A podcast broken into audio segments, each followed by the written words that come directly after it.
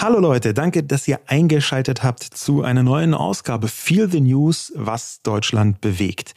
Wir sprechen hier jede Woche über das große Thema, über das alle reden. Ja, und diese Woche ist es Political Correctness Bye Bye Winnetou. Gerade wird in Deutschland heiß diskutiert, sollen die Kinderbücher um Winnetou, das Werk von Karl May, aus den Bücherregalen verbannt werden oder nicht. Die einen kämpfen für ein Recht auf deutsches Kulturgut, die anderen mahnen Political Correctness. Wir wollen uns heute beide Seiten ansehen. Noch ein kurzer Halbsatz zu diesem Begriff Political Correctness. Der wird oft verstanden als ähm, rechter Kampfbegriff, aber wir möchten den einfach als sprachlichen Anstand erstmal begreifen und verwenden den deswegen auch so. Ja, was ist passiert? Es gibt aktuell eine Riesendiskussion in den redaktionellen und sozialen Medien um Winnetou. Der Ravensburger Verlag hat ein Kinderbuch zu dem Film Der junge Häuptling Winnetou zurückgezogen, nachdem es Rassismusvorwürfe gab. Dazu hat Ravensburger auf Instagram eine Erklärung veröffentlicht und darin heißt es unter anderem, wir haben die vielen negativen Rückmeldungen zu unserem Buch Der junge Häuptling Winnetou verfolgt und wir haben heute entschieden, die Auslieferung der Titel zu stoppen und sie aus dem Programm zu nehmen. Wir danken euch für eure Kritik. Euer Feedback hat uns deutlich gezeigt, dass wir mit den Winnetou-Titeln die Gefühle anderer verletzt haben. Das war nie unsere Absicht und das ist auch nicht mit unseren Ravensburger Werten zu vereinbaren. Wir entschuldigen uns dafür ausdrücklich. Unsere RedakteurInnen beschäftigen sich intensiv mit Themen wie Diversität und kultureller Aneignung, die Entscheidung, die Titel zu veröffentlichen, würden wir heute so nicht mehr treffen. Wir haben zum damaligen Zeitpunkt einen Fehler gemacht und wir können euch versichern, wir lernen daraus. Daraufhin gab es einen Sturm der Entrüstung, angefacht von den üblichen Verdächtigen in sozialen Medien samt der obligatorischen Bildzeitung. Die titelte Ravensburger nahm Buch vom Markt, Winnetou verbieten, völlig absurd. Außerdem schreiben sie weiter, jetzt droht der Apachenhäuptling wegen des Vogue-Wahnsinns in den ewigen Jagdgründen zu verschwinden. Der Ravensburger Verlag zog kurzerhand sein Buch zum neuen Winnetou-Film, Der junge Häuptling Winnetou, aus dem Verkehr und weitere Winnetou-Titel gleich mit. Buchhandlungen können die Titel nicht mehr ordern. Grund Rassismusvorwürfe linker Aktivisten im Netz. Dank der Zensurposse landet der Held unserer Kindheit einfach am Marterpfahl. Der Ravensburger Chef Clemens Meyer dagegen hat gesagt, Angesichts der geschichtlichen Wirklichkeit der Unterdrückung der indigenen Bevölkerung wird hier ein romantisierendes Bild mit vielen Klischees gezeichnet.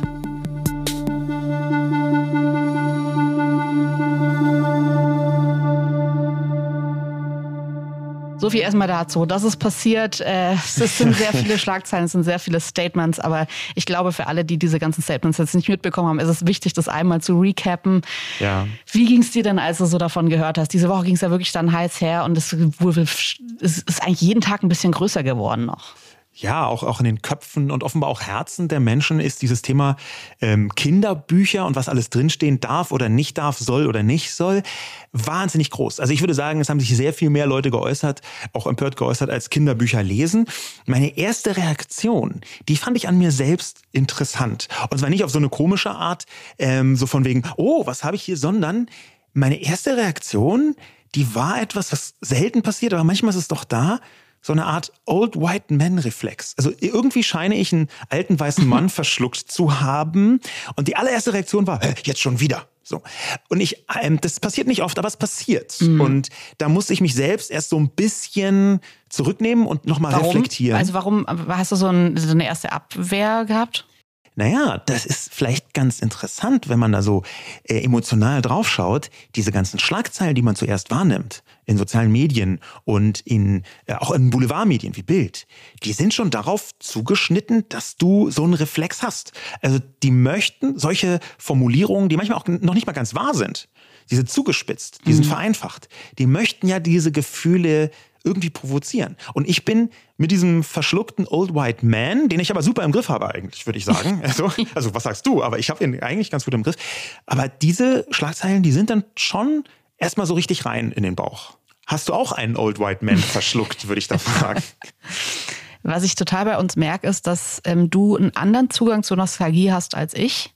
Ähm, ich habe oft das Gefühl, weil ich habe mir dann so überlegt, okay, ich habe keine Hard Feelings bei Winnetou. Es ist tatsächlich aber auch nicht meine Kindheit gewesen. Meine Kindheit war eher Bully Herbig. Äh, dann schon irgendwie so diese Verarschung des irgendwie der Schuh des Manitou. Da war ich irgendwie siebenmal im Kino und fand das total toll als Jugendliche oder als ja älteres Kind. Ähm, und dann habe ich mir so überlegt, okay, was wäre es bei mir? Wahrscheinlich Harry Potter. Aber um Harry Potter gab es solche ähm, Diskussionen. Ähm, Joanne K. Rowling wurde aus meiner Sicht völlig zu Recht demontiert. In den letzten Jahren hat sich selbst demontiert.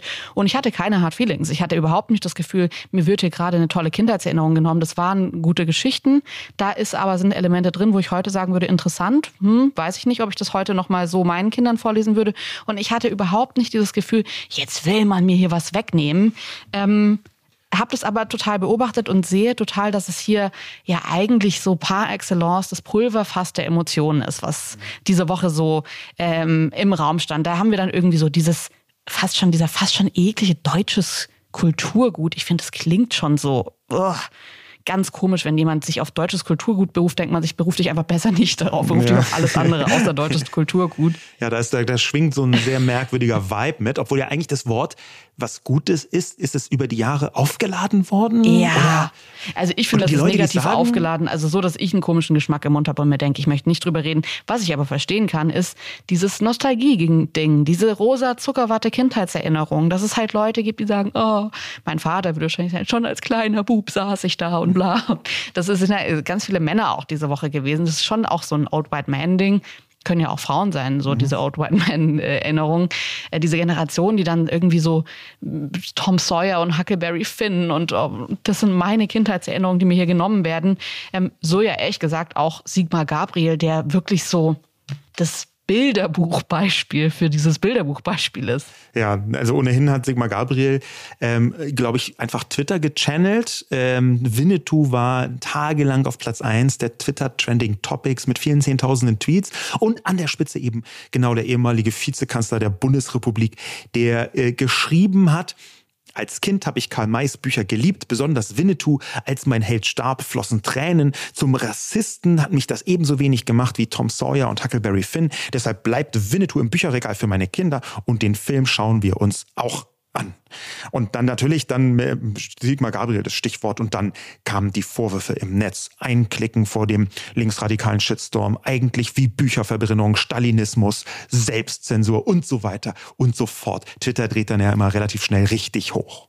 Ähm, Smilla hat uns eine Nachricht geschickt. Liebe Grüße an dieser Stelle. Das fand ich ganz interessant. Sie schrieb, Hallo ihr beiden, das finde ich ein richtig tolles Thema, was ich mich gerade dauernd frage, überall begegnet mir die Berichterstattung zu Ravensburger und den Büchern. Der Film ist parallel in den Kinos, noch immer und ohne ähnlich starkes Social Media oder Medienecho. Das fand ich eine interessante Beobachtung, ähm, die Smiller da hat, weil das ist natürlich total so, dass dieser Film, also Ravensburger hat eigentlich ja zu diesem ähm, Kinofilm, der neu rauskam, diese Bücher nochmal neu auflegen wollen. Ist ja oft so, dass dann so zu einem Film nochmal so, mhm. wie kann man das nochmal querverwerten? Wir wollen nochmal hier ein bisschen Cash machen, machen eine neue Auflage fertig. Ähm, und tatsächlich geht es ja nicht so sehr, beziehungsweise auch, aber anders.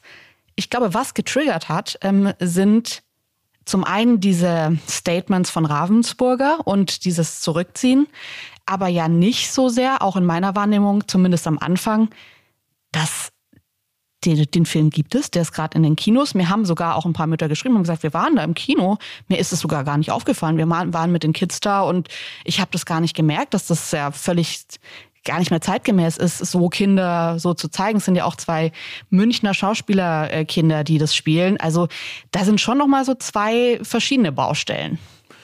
Auf jeden Fall, vielleicht sind sogar noch viel mehr verschiedene Baustellen.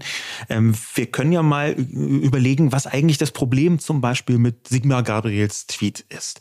Ja, das ist ja jetzt nicht niemand und wenn der sowas schreibt, äh, Winnetou bleibt im Bücherregal für meine Kinder und den Film schauen wir uns auch an dann fängt aus meiner Sicht das Problem damit an, dass es überhaupt nicht darum geht, dass jetzt die Bücher äh, Ich habe überlegt, wie lustig das wäre, wenn jemand bei Sigmar Gabriel klingeln würde und ihm das Buch wegnehmen wollen würde. Und ja. er ist dann wie so ein kleiner Junge, hängt er dann sein Winnetuch und sagt, nein, Nein, wir gehen auch in den Kinofilm. Ja, es geht auch nicht um die klassischen Winnetou-Bücher, sondern so Begleitbücher zum Film, die neu aufgelegt mhm. worden sind. Ja, und die hat der Ravensburger Verlag zurückgezogen. Die Original- Winnetou-Bücher, die sind längst gemeinfrei. Das heißt, jede Person, die Bock hat, kann sich den Text besorgen und die Bücher nach Herzenslust drucken. Es geht einfach nicht um ein Verbot davon. Niemand will irgendwelchen Winnetou-Kram Leuten aus dem Regal fischen. Ja, und was an dieser Nachricht von Smiller äh, auch nochmal eine zusätzliche Perspektive ist, ja, die Diskussion, die konzentriert sich jetzt sehr auf den Rückzug des Buchs und mhm. weniger auf den Film. Und das hängt, glaube ich, damit zusammen, dass die Taktgebenden bei diesen großen Debatten Klumpatsch eigentlich die Gegenwehrleute sind, die da konservativer oder eher rechter Seite, das vermischt sich dann irgendwann, ähm, und Sigmar Gabriel noch dazu, dass die einfach diesen Akt des Einknickens als ja. das eigentlich riesig Empörende wahrnehmen. Dazu passt dann auch äh, ein Statement von Uschi Glas, what the fuck? all people. Okay, es wird immer absurder. Uschi Glas hat sich eingeschaltet für die Bild. Ähm, live aus Deutschland, aus dem weißen Westen. Ähm, und sie hat dazu gesagt, in den Filmen und den Romanen gibt es Gute und Böse. Sie haben weiße oder rote, oder rote Haut. Es bildet das echte Leben ab. Außerdem sagt sie noch, man soll doch aufhören, hier auf Biegen und Brechen einen Anlass zu finden, über etwas zu schimpfen. Das Ding ist, warum sagt Uschi Glas jetzt was dazu? Naja, weil sie 1966 in Winnetou und das Halbblut Apanachi ist wirklich, es ist einfach völlig absurd, eine Rolle hatte. Also Uschi Glas wird zur Sachverständigen in einem Konflikt, in dem sie überhaupt nicht betroffen ist, sondern in, zu dem sie sogar beigetragen hat in einer anderen Zeit, muss man auch dazu sagen. Aber sie trägt ja jetzt wieder aktiv dazu bei, was weiter zu verbreiten, weil sie in diesem Film mitgespielt hat. Und das finde ich wirklich peak absurd. Also hier wird jetzt Uschi Glas, die einfach eine Schauspielerin war, statt eine wirklich tatsächlich betroffene Person, also eine indigene Person oder Native Americans, wird jetzt Uschi Glas gefragt und bringt hier so ein Statement, wo ich mir denke, also man soll aufhören, hier auf Biegen und Brechen einen Anlass zu finden, über etwas zu schimpfen. Das ist so Old White Man. Ja. Also wow. Ja, und dazu passt dann auch irgendwie dieser Begriff Halbblut, der durchaus ins Problematische reinlappt. Das kann man sich, glaube ich, ganz gut vergegenwärtigen. Du hast ja schon vorher gesagt, du hast nicht so richtig eine, eine Verbindung zu äh, Winnetou jetzt als Kindheitshero. Also du bist offenbar in einer anderen Zeit aufgewachsen als Sigmar mhm. Gabriel. Mhm. Ähm, aber äh, wenn Leute schreiben, sie können jetzt gar nicht nachvollziehen, wie das ist, wenn sich Kinder mit Federschmuck als Häuptlinge äh, verkleiden, äh, warum das problematisch sein soll. Da wäre dann die Frage, wie siehst du das? Wie sehen wir das eigentlich auch als Eltern? Ja, also ich, ich sehe schon auch eine Emotionalität, die kann ich total verstehen, dass die passiert, dass man sich denkt, meine Güte, jetzt hier mein Kindheitsbuch und äh, wenn, wenn die Kinder doch irgendwie am Fasching sich so verkleiden wollen. Ähm, das kann ich sphärisch total verstehen, dass das passiert und dass man auch sich ganz berechtigt die Frage stellen kann, und ich würde da heute gerne mit dir drüber reden, gibt es einen Zeitpunkt, wann man ein Kind an Weltgeschehen einführt? Muss ich jetzt meinem dreijährigen Kind oder zweijährigen Kind in der Kita irgendwie sagen, du, also wir machen das jetzt so nicht mehr und hm, da muss ich ehrlich sagen, ich finde das ich habe mit meiner Mutter drüber gesprochen, die ja immer noch da auf dem Land lebt, ähm, wo ich aufgewachsen bin. Und ich dachte eigentlich, dass die Diskussion da noch gar nicht angekommen ist. Und meine Mama meinte, weil sie Lehrerin ist und Kinderfasching wirklich jedes Jahr live vor Ort mitbekommt, dass es eigentlich schon seit zehn Jahren nicht mehr so diese klassischen Cowboy-Verkleidungen in diese Richtung äh, gibt, auch so mit Federschmuck dann und indigene Verkleidung. Ähm, das hat mich ehrlich gesagt überrascht. Ich hätte gedacht, dass, es, dass die Diskussion da noch weiter weg ist. Und dann ist mir aber aufgefallen, meine Mutter meinte, die Kinder verkleiden sich als Vampire und so. Und dann dachte ich mir, na klar, also die aktuellen Kindergeschichten sind ja ganz ganz andere Geschichten. Also wir, was wir gerade so sehen mit unserem Sohn, das ist für mich weit weg von diesen Geschichten. Jetzt ist aber die Problematik da und die sehe ich auch. Da ist ein neuer Film da. Und in diesen Film gehen es wieder Kinder, die das dann zum Vorbild haben und vielleicht dann beim nächsten Fasching sagen, hey, ich möchte wieder als Cowboy gehen. Ja. Was macht man dann? Also was machen wir? Ähm, wenn jetzt das klassische, ich sag's mal, unser Sohn kommt aus dem Kinderfasching zurück und hat so ein Red Face, weil die da irgendwie Cowboy mhm. und Indianer gespielt haben im Klischee. Genau. Redface muss man erklären, das ist, wenn ähm, weiße Menschen so tun, als wären sie Natives und sich rot anmalen. Das war eine Zeit lang äh, total hip. Das habe ich als Kind äh, gesehen. Das haben wirklich mhm. viele Leute gemacht, als auch Teil einer Verkleidung.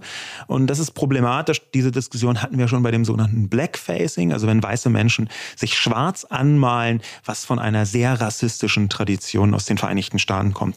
Und ja, und ich, ich ganz kurz, ich glaube auch, dass man hier jetzt einmal über den Begriff Indianer sprechen kann Ähm, weil ich habe das jetzt gerade so plakativ gesagt, Cowboy und Indianer, weil man so weiß, was gemeint ist. Ähm, viele Leute benutzen diesen Begriff auch noch, weil sie einfach nicht wissen, dass der so nicht mehr verwendet wird. Das Ding ist aber, dass dieser Begriff Indianer von vielen Menschen und vor allem von Betroffenen als rassistisch empfunden wird. Und aus diesem Grund verzichten wir auch im Alltag drauf in unserem Wortschatz und benutzen lieber Indigene oder Native Americans, kurz Natives. Ähm, aber es ist trotzdem so, dass ihr hier im Podcast den Begriff auch in Zitaten von anderen Menschen hört, ähm, zur Dokumentation, zur Erklärung oder eben, wie gesagt, als Zitat. Denn leider wird dieser Begriff auch oft aus Unwissenheit einfach noch weiter verwendet und verbreitet, obwohl eigentlich hier auch schon ein anderer Stand klar ist. Und deswegen denke ich, kann man sich hier auch eingeladen fühlen, mal drüber nachzudenken, möchte man den vielleicht selbst noch in seinem Wortschatz drin haben oder nicht. Ähm, genau.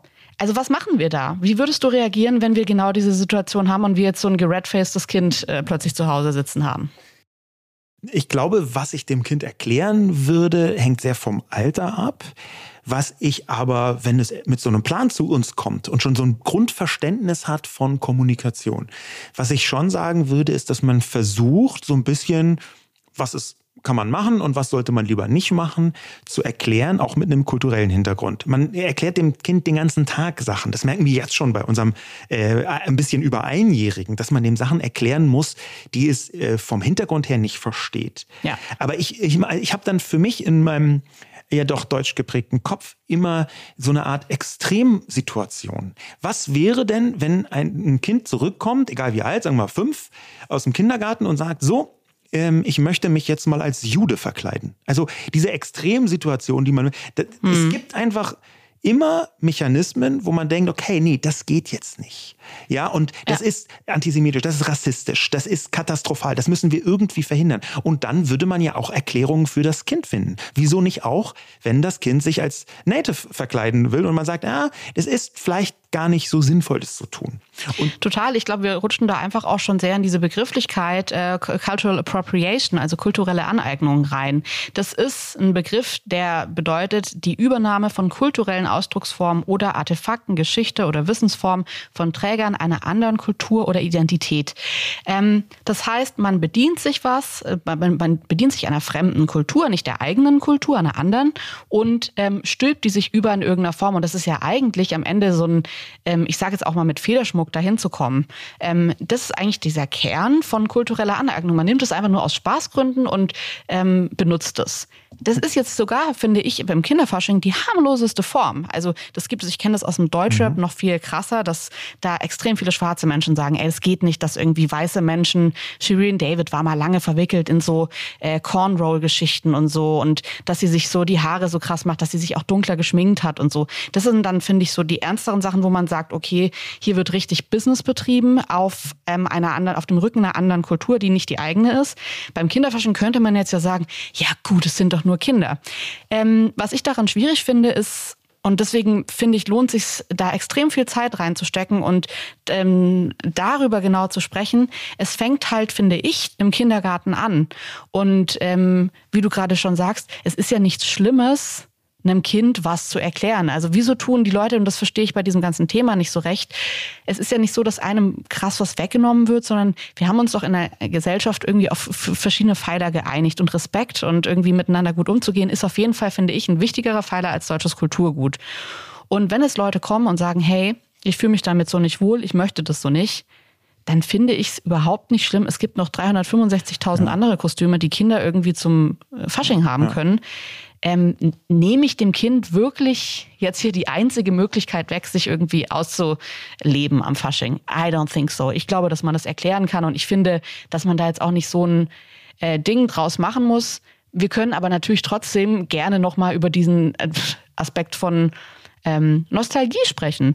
Weil ich glaube, was viele Leute hier schon haben, ist dieses, meine Kindheit wird mir weggenommen. Also ich habe eine, so eine schöne Erfahrung gemacht, damit als Cowboy verkleidet irgendjemanden am Fasching umzuschießen mit einer Holzpistole. Also ich, ich glaube, es gibt jetzt andere Sachen, die ich, wenn man das im Wortsinn betrachtet und nicht diese Aufladung mit berücksichtigt, deutsches Kulturgut bezeichnen äh, würde. Ja, deutsches Kulturgut ist nicht, wie mein Kind sich zum Fasching verkleidet. Da Aber entfernt ja schon. Auf jeden Fall, es schwingt mit rein. Aber, und das fände ich auch wichtig, dass dieses Cultural Appropriation, kulturelle Aneignung, das ist für mich nicht kein glasklares Konzept. Man darf gar nicht mit anderen Kulturen interagieren. Das wäre für mich schon äh, e-, extrem befremdlich. Ich glaube, darüber kann man sehr unterschiedlich und nach ganz vielen verschiedenen Facetten äh, diskutieren. Ja, es gibt äh, sowas Vordergründiges, wo man einfach andere kulturelle äh, Mechanismen ausnutzt, wo man so tut, als würde man äh, irgendwie mit dieser Kultur spielen und mhm. es tatsächlich aber zum Beispiel auch wirtschaftlich ausnutzt oder verächtlich macht. Auch das ist ein, ein Punkt. Ähm, ich finde, dass eine Vermischung von Kulturen erstmal was Positives ist. Ich finde nicht, dass man das irgendwie so, das ist so Ethnopluralismus, ist ein urrechtes Konzept, rechtsidentitäres Konzept, wo Kulturen sich gar nicht vermischen dürfen. Das finde ich super problematisch. Ja. Und kulturelle Aneignung ist aber etwas, wo man zumindest drüber diskutieren kann. Und an der Stelle, wenn das im Raum steht, muss natürlich auch äh, äh einfach schon aus äh, Gründen der Redlichkeit irgendwie meine Frisur mit besprochen werden. Ja, ich habe etwas, was äh, landläufig Irokesenschnitt auf Englisch Mohawk genannt wird. Und da kann man mit Fug und Recht die Frage stellen, ist das kulturelle Aneignung? Ich habe schon vor langer Zeit, weil die Frage auch schon häufig kam, äh, dazu recherchiert. Ich habe diesen Irokesenschnitt schon wirklich äh, relativ lang, gut eine, 15 Jahre glaube ich jetzt. Ähm, und cool, einfach mein halbes Leben. Ja, ja cool, well, weiter. Okay, äh, spielen wir elegant mein Alter einfach äh, weg. Also dieser Irokesenschnitt, der wurde von so vielen Kulturen, auch wenn er so heißt und die, das bekannt geworden ist, von so vielen unterschiedlichen Kulturen, so vielen unterschiedlichen Menschen zu so vielen unterschiedlichen Zeiten, mit ganz unterschiedlichen Absichten getragen, dass ich das nicht als kulturelle Aneignung im klassischen Sinn oder zumindest nicht als kulturelle Aneignung, die problematisch ist, betrachten würde. Hierzu, wer das interessiert, der äh, Clonic Cavern Man zum Beispiel, der über 2000 Jahre alt ist, in Irland gefunden wurde, im keltischen Raum, hatte einen Iro. Es gibt ukrainische Kosaken, Völker des alten Roms, äh, Mongolen, ähm, germanische Stämme, die alle diese Frisur hatten, um das jetzt mal kurz abzuschließen. Was natürlich interessant ist, ist, gibt es irgendwie eine, also man hört immer so dieses, das, nein, das kulturelle Aneignung, fertig, tschüss. Ähm, da glaube ich, ist auch gerade totaler Redebedarf bei diesem Thema und deswegen ja. finde ich es auch interessant, wenn so eine Diskussion aufgemacht wird, weil es wieder, man muss diese Räume definieren, die noch nicht da sind. Ja. Man hat diesen Begriff, es gibt auch diesen kulturelle Verehrung, also wo fängt es an, wo ist es Aneignung, wo wird es missbraucht. Ähm, ist vielleicht auch einfach nochmal, können wir sicherlich auch nochmal eine ganz, eine ganze Extra-Folge nur zu diesem Thema machen. Ähm, falls euch das interessiert, dann feedbackt uns das total gerne, weil ich glaube schon, dass sich das verschiebt und das verschiebt sich auch mit solchen Diskussionen und das abzuklopfen und rauszufinden als Gesellschaft, wo wollen wir dahin, das finde ich spannend und das finde ich gerade auch, wenn wir jetzt bei diesem Beispiel bleiben, ähm, total spannend, weil ich glaube, für viele Leute ist diese Emotionalität des Kinderfaschings, dieses mhm. hier verkleiden sich doch Kinder, es geht doch um Kinderfilme, es mhm. sind doch Kinderbücher.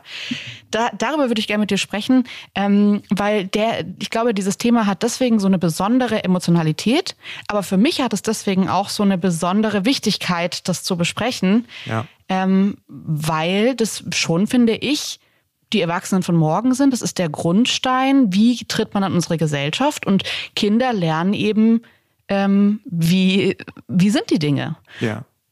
Und nicht nur wie sind die Dinge, sondern auch, warum sind Dinge problematisch? Und da haben wir etwas getan, was vielleicht manchmal einfach hilft in jeder Diskussion, nämlich, Riesenüberraschung, die unmittelbar Betroffenen zu fragen. Es gibt in diesem Fall unmittelbar Betroffene und zwar eine Organisation, die nennt sich Natives in Germany. Die stehen übrigens auch am Anfang von dieser Kritik, die dieser Ravensburger Verlag äh, so adressiert hat. Denn äh, es, wurde, es wurde zwar ganz oft behauptet, die sind eingeknickt von einem linken Shitstorm, aber eigentlich, ich habe mir das angeschaut, das meiste war relativ zugängliche, freundliche oder sagen wir mal zwar ein bisschen ruppige, aber überhaupt nicht übers Ziel hinausschießende Kritik. Wir haben nämlich Betroffene gefragt, und zwar diejenigen, von denen maßgeblich die Beschwerde über den Film und in der Folge auch das Buch ausging. Ähm, das ist die Organisation eben Natives in Germany. Äh, die Selbstbezeichnung lautet eine Organisation von und für Natives aus Turtle Island und Abya Yala. das ähm, sind Begriffe für Nord-, Zentral- und Südamerika von den Indigenen, die dort äh, leben oder gelebt haben. Ähm, diese Organisation verfolgt das Ziel, die Existenz der indigenen Menschen in Deutschland sichtbarer zu machen. Und die haben sich beschwert.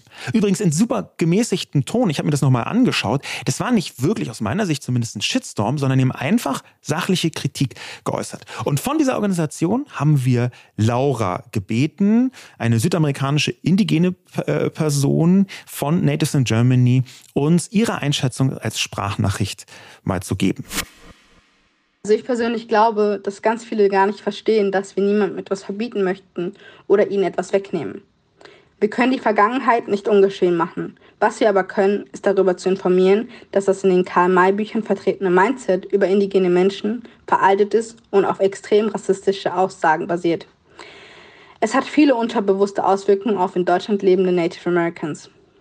Auch wenn die Gesellschaft dies normalisiert, sind Karl-May-basierte Stereotypen ein Teil unseres Alltags.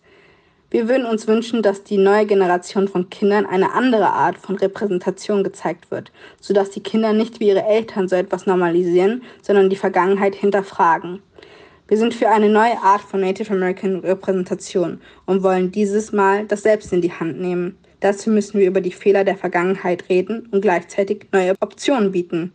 Und genau das tun wir auch. Ja, spannend. Erstmal vielen Dank an Laura, die sich die Zeit genommen hat, uns die Sprachnachricht zu schicken. Ähm, was mir hier total auffällt, ist, dass diese Diskussionen immer von den Nicht-Betroffenen sehr, sehr hitzig geführt werden, von Menschen, die sagen, oh, hier, ich finde, dieser ganze Ton von ihr jetzt ist so far away äh, von Sigmar Gabriel. Ähm, und es fällt mir immer wieder auf, dass Leute, die tatsächlich betroffen sind, man stellt sich ja dann immer, geht mir auch selbst so, dass ich manchmal denke, oh, ist es schon hier wieder so, äh, stehen schon schon wieder so Kampfbegriffe im Raum. Und dann hört man den Leuten zu und man merkt, diese Forderungen sind so einfach und es ist so verständlich, wenn man das hört, ähm, sich daran zu halten. Ich finde, es fällt einem auch selbst, wenn man irgendwie, also mit ein bisschen Empathie kriegt man das doch total toll hin, hier zu verstehen, was tatsächlich das Problem ist. Ja. Und da muss ich sagen, ähm, wenn wir jetzt bei dem ähm, Kinderfaschingsbeispiel sind, dann fällt es mir nach so einer Nachricht total einfach, zu verstehen, dass das ein Bild von meinem Kind für die Welt prägt, das man verändern kann und das man auch verändern muss. Ja, es gibt dann ganz konkrete Auswirkungen, die auch von Natives in Germany verbreitet worden sind, wo eine Native äh, erzählt, Zitat, als ich in meiner Grundschule von meiner Abstammung erzählte, begannen die anderen mich mit Ho und wildem Hand auf Mund getrommelt zu begrüßen, so und erzählten regelmäßig den Witz, warum äh, I, ähm, I-Wort. das I-Wort äh, mit der Hand in die Augen, mit, mit der Hand die Augen vor der Sonne abschirmen. Wenn ich nicht lachte, wurde ich als Spaßbremse betitelt und einfach stehen gelassen. Hashtag Danke Karl May. Also für Kinder ganz konkrete, eindeutig rassistische Auswirkungen, Abwertungen. Und die Frage, die dahinter steht, warum ist das mit so einer Verkleidung als, als Häuptling schwierig? Weil natürlich so Stereotype und Klischees hergestellt werden. Und diese Klischees, unter denen leiden Menschen mit diesen Herkünften und das ist ziemlich eindeutig rassistisch, wenn du so sehr vereinfachst und so sehr zusammenstauchst, wie das Bild einer indigenen Person gefälligst auszusehen hat. Ich habe da diese Woche auch schon mal drüber nachgedacht, ähm, als ich die Insta-Story von Ariana Barbori gesehen habe, die ähm, äh, auf einem langen Flug irgendwie Kinderfilme gesehen hat, gerade neue Kinderfilme und meinte, sie stört sich so daran, dass die Ganoven, die Bösewichte immer ähm, in russischen, in polnischen, italienischen Akzent hatten. Und sie hat halt gesagt, ey, was macht das denn, wenn du als Kind unterbewusst und selbst wenn es nur unterbewusst ist, lernst, immer wenn ich so einen Akzent höre, muss ich aufpassen, da stimmt irgendwas nicht ganz mit der Person. Und das sind so unterbewusste Dinge, wo man wirklich sagen kann, ich glaube, das ist auch das Problem an dieser Diskussion. Es ist so banal, aber ich glaube, dass diese Banalitäten dazu führen, dass man später ein Bild von der Welt hat, das einfach rassistisch ist. Und genau, das auf diese Weise belastet ist. Und das gilt nicht nur für Stereotype und äh, Klischees, sondern eigentlich steht dahinter, dass wir in einer neuen Zeit leben, wo weiße, mittelalte, heterosexuelle Cis-Männer, wie jetzt zum Beispiel auch ich, eben nicht mehr das Maß der Dinge sind. Und die anderen, die nicht so sind, die fordern manchmal ganz basic Rechte ein. Sie tun das manchmal wütend, was ich sehr gut nachvollziehen kann, weil sie teilweise über Jahrhunderte Unterdrückungsgeschichten äh, mit sich herumgetragen haben. Und sie tun das manchmal ganz sachlich, aber sie fordern absolut grundlegende Rechte ein.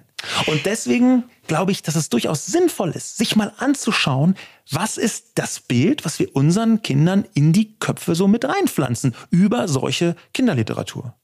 Außerdem ähm, finde ich, es ist schon auch nochmal ein Unterschied zwischen fiktiven Kindergeschichten und hier ist es ja so, es, es, es, hört sich ja fast schon absurd an, weil man sich denkt, naja, Sigmar Gabriel beruft sich ja hier irgendwie auf diese Karl-May-Geschichten.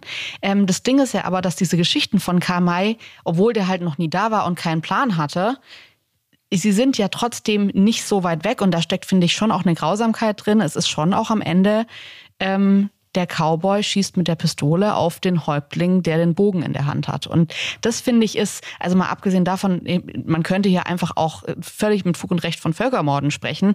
Aber selbst wenn man diese Riesenbox nicht aufmacht, sondern einfach sagt, was ist hier passiert? Also hier ist einfach Kolonialismus at its best passiert. Und zwar auf eine super grausame Weise. Es sind unfassbar viele Menschen gestorben. Hier geht es nicht irgendwie um ähm, die ja. unendliche Geschichte, wo man sagt, ich möchte aber bitte, dass der weiße Drache irgendwie noch ein bisschen länger überlebt, sondern hier geht es wirklich auch darum, dass da ja schon ein Kern dahinter ist, der, finde ich, dann noch viel absurder wirkt, wenn ein Kind jetzt sagt, hey, ich möchte mich, böse gesagt, als Völkermord verkleiden ja, an Fasching. Absolut. Das ist nämlich genau diese Ebene, die du gerade gesagt hast.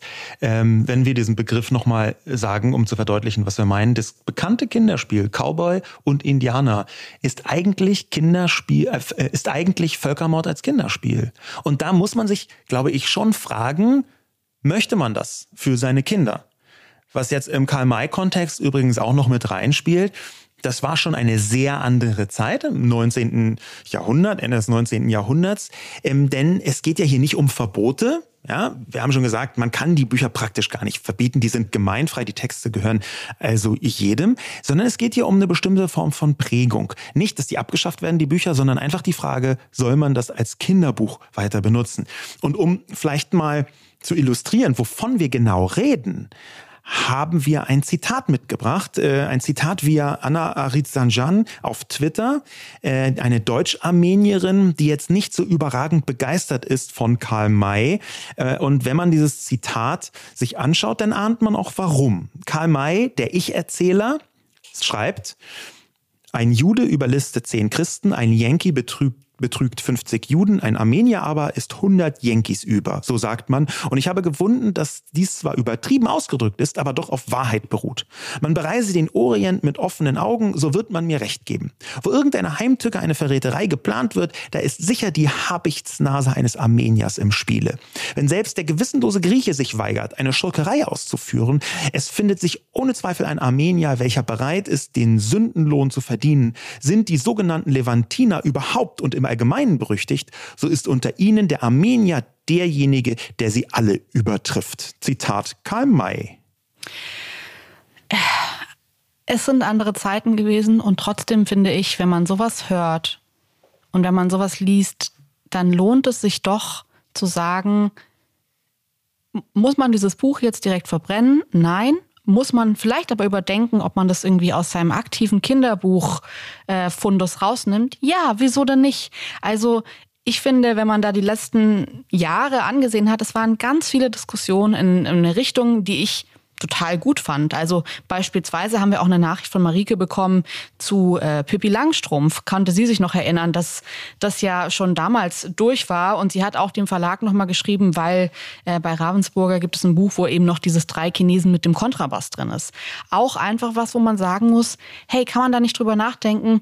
Ist es nicht okay, das Alte mit dem Neuen zu verbinden, aber beim Alten trotzdem mit der neuen Brille hinzusehen und zu sagen, hey, gibt es da einzelne Lieder, einzelne Passagen, einzelne Bücher, wo man sagt, ist es denn wirklich wichtig, das weiterzutragen? Und ich finde, wenn ich sowas höre, das ist so zutiefst rassistisch und so zutiefst falsch, mhm. dass es jetzt nicht darum geht, ähm, Karl May irgendwie auf eine Verbotsliste zu setzen, aber es geht darum, kritisch heute mit der heutigen Brille Karl May Werke anzusehen. Und das finde ich ist unsere verdammte Pflicht. Diese Haltung, also diesen Potpourri der Menschenfeindlichkeit, Antisemitismus, Anti-Amerikanismus gegen Griechen und ein spektakulärer, super rassistischer Armenier hast, das ist ja jetzt nicht nur Karl May spezifisch, sondern wir reden, wenn wir von Kinderbüchern äh, reden speziell, ja auch über den letzten Hunderten von Jahren hat sich viel geändert. Wir reden davon, dass sich die Gesellschaft weiterentwickelt. Und jemand, der darüber sehr klug geschrieben hat, ähm, wie sich die Gesellschaft weiterentwickelt ähm, und was das mit unserem Kulturgut macht, ist äh, eine Person, die ich sehr schätze. Äh, wir sind so ein bisschen befreundet. Claudius Seidel von der FAZ, der eigentlich der Inbegriff des Feuilleton-Kulturredakteurs ist, also fast eine Instanz. Ähm, und der schreibt, und tatsächlich lässt sich nach Ansicht des Films berichten, dass der sich seiner Harmlosigkeit bewusst, seiner Sympathie für die Indianer sicher ist und dass er eine ganz schöne Geschichte über die Freundschaft zweier Jungs erzählt. Was der Film halt leider nicht verstanden hat, ist es, dass, auf Absicht, dass es auf Absichten allein nicht ankommt. Die Menschen von Winnetous Stamm sind so gekleidet, wie man sich früher im Fasching als Indianer verkleidet hat. Sie sprechen das metaphernselige Indianerdeutsch, das doch Bully Herbig längst zerstört hat. Und sie benehmen sich genauso, wie man das als Deutscher von edlen Wilden erwartet. Das ist vielleicht kein böser Rassismus. Es ist aber dumm, provinziell, ignorant und arrogant gegenüber beiden, der Geschichte und Realität der indigenen Amerikaner. Eh auch ein unfassbar gute Gedanken, guter Kommentar von Claudio Seidel. Der geht noch ein bisschen länger, also können wir euch auch sehr empfehlen, dass ihr den vielleicht einfach auch nochmal in der FAZ nachlest, falls ihr da Bock drauf habt. Ähm, ja, lass uns mal zu einem Abschluss bei diesem Thema kommen.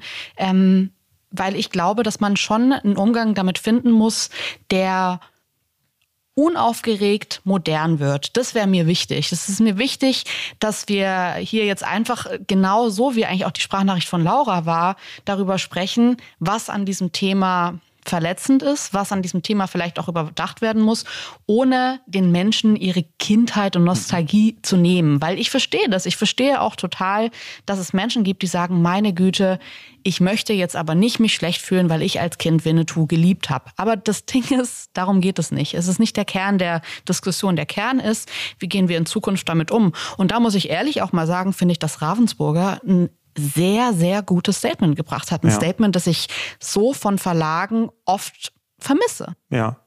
Ich habe übrigens noch ein bisschen eine andere Haltung im, im Detail, die, die vielleicht, ich weiß nicht, ob da was Größeres dahinter steht, vielleicht kannst du mir ja weiterhelfen in diesem Gespür, weil relativ häufig davon gesprochen wird, dass das Leute verletzt, eben auch in diesem Ravensburger Statement. Ich würde aber sagen, das verletzt jemanden allein ist aus meiner Sicht nicht immer hilfreich. Denn es gibt ganz viele Gruppierungen, die dieses benutzen. Es verletzt mich aber, ähm, die das benutzen und teilweise missbrauchen. Wir haben da von einer Vielzahl von zum Beispiel verletzten religiösen äh, Gefühlen äh, gehört. Und das, in bestimmten Bereichen würde ich sagen, ja, okay, das verletzt sich, aber es ist Meinungsfreiheit, trotzdem diese äh, Sachen zu äußern, auch wenn du das jetzt für ein verletztes religiöses Gefühl mhm. hältst. Insofern ist dieses Verletzen aus meiner Sicht gar nicht der Weisheit letzter Schluss als Maßstab. Was man aber benutzen kann, sind zum Beispiel neue Definitionen von Menschenfeindlichkeit. Findet hier eine Menschenfeindlichkeit statt? Ist das zum Beispiel rassistisch? Ist das antisemitisch? Ist das etwas, was frauenfeindlich oder misogyn mhm. ist? Und da gibt es Annäherungen, und die sind natürlich in der Debatte in der Gesellschaft, die ich für sinnvoller halte bei dieser Diskussion als nur in Anführungszeichen verletzte Gefühle. Und damit möchte ich nicht sagen, dass das kein Kriterium sein kann.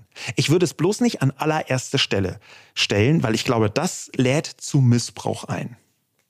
Finde ich total gut, das hier nochmal zu erwähnen. Und ähm, wenn wir uns jetzt abschließend ansehen, glaube ich, ist schon wichtig, dass wir rauskommen aus dieser Ecke, man darf ja heute gar nichts mehr sagen, man darf ja gar nichts mehr machen, heute dürfen wir nicht mal mehr in den Winnetou ja. gehen. Ähm, ich glaube, aus dieser Ecke muss es rauskommen und man was ich cool fände, wäre, wenn man sich dieses Thema ansieht für sich selbst und sich einfach überlegt, mache ich das jetzt nicht mehr aus Angst oder weil ich die Gründe dahinter verstanden habe. Und ich glaube schon, dass es ein Unterschied ist, ob man sagt, ich lasse etwas, weil ich Angst habe anzuecken und deswegen verkleide ich mein Kind jetzt nicht mehr als Häuptling und wir gehen jetzt auch nicht in den Winnetou-Film. Oder lasse ich das, weil ich mir die Kolonialisierungsgeschichte angesehen habe. Und unter diesen Aspekten und gerade auch mit so einer Sprachnachricht von Laura, finde ich, ist es auf jeden Fall der Benefit, das zu tun, nicht so groß wie der Benefit, es zu lassen. Und ich glaube, dass man da hinkommen muss. Ja, es geht eigentlich auch um ein Kulturverständnis der Weiterentwicklung. Und ich glaube, dass am Ende Kulturgüter auch immer Ausdruck ihrer Zeit sind. Ich würde die deswegen äh, eigentlich mehr oder weniger nie verbieten, sondern ich würde immer sagen, man kann Sachen updaten, man kann Sachen weiterentwickeln, man kann das, was im Gebrauch ist, anders behandeln als das, was in den Archiven lagert. Wir ja. haben mit dem Internet sogar, sogar noch mal eine völlig neue Diskussion darüber, weil einfach unendlich viel Platz ist, wie viele Versionen man anbietet für wen und was. Ich glaube nicht, dass Kultur sowas Unverrückbares ist und was Heiliges. Irgendwie, dass ein Kinderbuch quasi das Herzstück der deutschen, das deutsche Kulturgut, das darf sich niemandem beugen wie eine deutsche Eiche und schon gar nicht der bösen Political Correctness. Nein, ich glaube, dass es eine gesellschaftliche Weiterentwicklung, ein gesellschaftlicher Fortschritt durchaus was Erstrebenswertes sein kann, wenn man es, wenn man nicht so tut, als sei Weiterentwicklung gleich Zensur. Außerdem ähm ich meine, wir sind noch komplett neu in diesem Eltern-Kinderfilm-Game, Kinderbuch-Game, aber was wir jetzt schon an Büchern zu Hause haben und äh, was wir auch Encanto zum Beispiel, total toller Disney-Kinderfilm, der jetzt rauskam, ähm, da merkt man so sehr, es gibt auf Instagram immer diese romantischen Videos, wo dann irgendwie so ein kleines Kind davor sitzt und man sieht irgendwie so Repräsentation ist alles. Dass bei solchen Filmen endlich mal ein Kind gezeigt wird, das vielleicht eine Brille auf hat oder I don't know, einfach so kleine ähm, Eigenschaften, die früher einfach so nicht da waren. Und wenn sie da waren, dann war es immer nur so, um zu zeigen, die mit der Brille, die stolpern immer über die eigenen Füße und so. Und dass das gerade geändert wird, dass man sich darüber bewusst ist, dass es für Kinder total wichtig ist, Repräsentation zu haben und es zu sehen, da geht's mir speziell auch in unserem Fall so, dein Papa ist Argentinier. Ich finde, also diese, diese Vorstellung finde ich total gut, zu sagen, hey, ähm, kann man nicht an neuen Kinderfilmen, an neuen Kindergeschichten arbeiten, die die jetzige Realität zeigen. Und da ist halt zum Beispiel, finde ich, Migration ein Riesenthema. Und ich würde mir wünschen, dass es mehr Filme in diese Richtung gibt. Die gibt es auch schon, aber auch, dass das auch mehr ausgebaut wird. Und ich sehe da, wenn ich mir die Zahlen ansehe, einen viel größeren Benefit, weil es die Lebensrealität ist, als wenn man jetzt reingeht in, wir müssen aber was vor 50 Jahren, weil wenn man sich das mal genau überlegt, und sich mhm. Winnetou ansieht, dann ist es schon einfach sehr aus der Zeit gefallen. Das hat auch wirklich nichts ja. mit der aktuellen Realität zu tun. Die Lösung für die Diskussion wäre genau deswegen, wie du sagst, diesen gesellschaftlichen Fortschritt, diese Weiterentwicklung, diese Miteinbeziehung von Repräsentation einfach zu trennen von dieser Erinnerung der Menschen an ihre Kindheit. Und dass man das aber auch respektiert, vielleicht auch mal eine Lanze brechen für die andere Seite, wenn sie jetzt wenigstens nicht rassistisch ist, sondern einfach nur wehmütig, dass ein Teil ihrer Kindheit so nicht mehr stattfindet, dann glaube ich, ist das ein Punkt. Man kann, auch, man kann akzeptieren, vielleicht, lieber Sigmar Gabriel, hast du tatsächlich einen Schmerz, weil ein, dieses Winnetou-Buch, das dir so wichtig war, heute nicht mehr ganz so wohlgesonnen ist. Schon zum Beispiel, weil Karl May irgendwie ein paar Sachen geschrieben hat, die nicht besonders en vogue sind, vorsichtig gesagt. Aber wenn man den Menschen ihre Erinnerung, ihre Wehmut, ihre Nostalgie lässt und ihnen sagt, es kann doch trotzdem sinnvoll sein, aktuelle Kinderbücher äh, weiterzuentwickeln. Ja. ja. und wir sprechen jetzt ausdrücklich von Kinderbüchern. Wir sprechen jetzt nicht von irgendwelchen großen Werken der Kulturgeschichte, wo Erwachsene sich mit beschäftigen. Das ist nochmal ein anderes Thema. Kinderbücher weiterzuentwickeln, ohne dir deine Kindheitserinnerung zu nehmen, lieber, lieber Sigmar Gabriel, könnte das nicht eine Lösung sein, wo man vielleicht nicht so viele Likes auf Twitter bekommt, die aber die Diskussion gerade von den Betroffenen ein bisschen ernster nimmt. Das waren unsere Gedanken zu dem äh, Thema Political Correctness und Bye Bye Winnetou. Wir freuen uns, wenn ihr mitdiskutiert, wenn ihr uns schreibt auf Instagram und auf Twitter, eure Gedanken zu diesem Thema uns schickt. Ähm, ihr merkt, das sind alles Themen, das sind alles Begriffe, die gerade einfach sehr aufgeladen sind, die wahrscheinlich auch in euren Köpfen rumgeistern und man überlegt es. Und deswegen wird es hier im Podcast auf jeden Fall auch nicht die letzte Folge zu diesem Thema gewesen sein, weil da gerade eine Definition, eine Verschiebung stattfindet und uns das wichtig ist, darüber euch auch aktuell zu berichten? Was sind gerade so die neuesten Erkenntnisse? Wie benutzt man Begriffe gerade? Wie benutzen wir sie? Ähm, dass wir da zusammen irgendwie weiterkommen, weil wir, glaube ich, alle am Ende nicht so sehr an der Kindheitsnostalgie, sondern schon an dem Fortschritt als Gesellschaft unter Berücksichtigung der Kindheitsnostalgie interessiert sind. Leute, vielen, vielen Dank fürs Zuhören. Wir hören uns nächsten Donnerstag wieder. Bis dahin, bleibt gesund, macht's gut. Tschüss. Dieser Podcast wird produziert von Podstars bei OMR.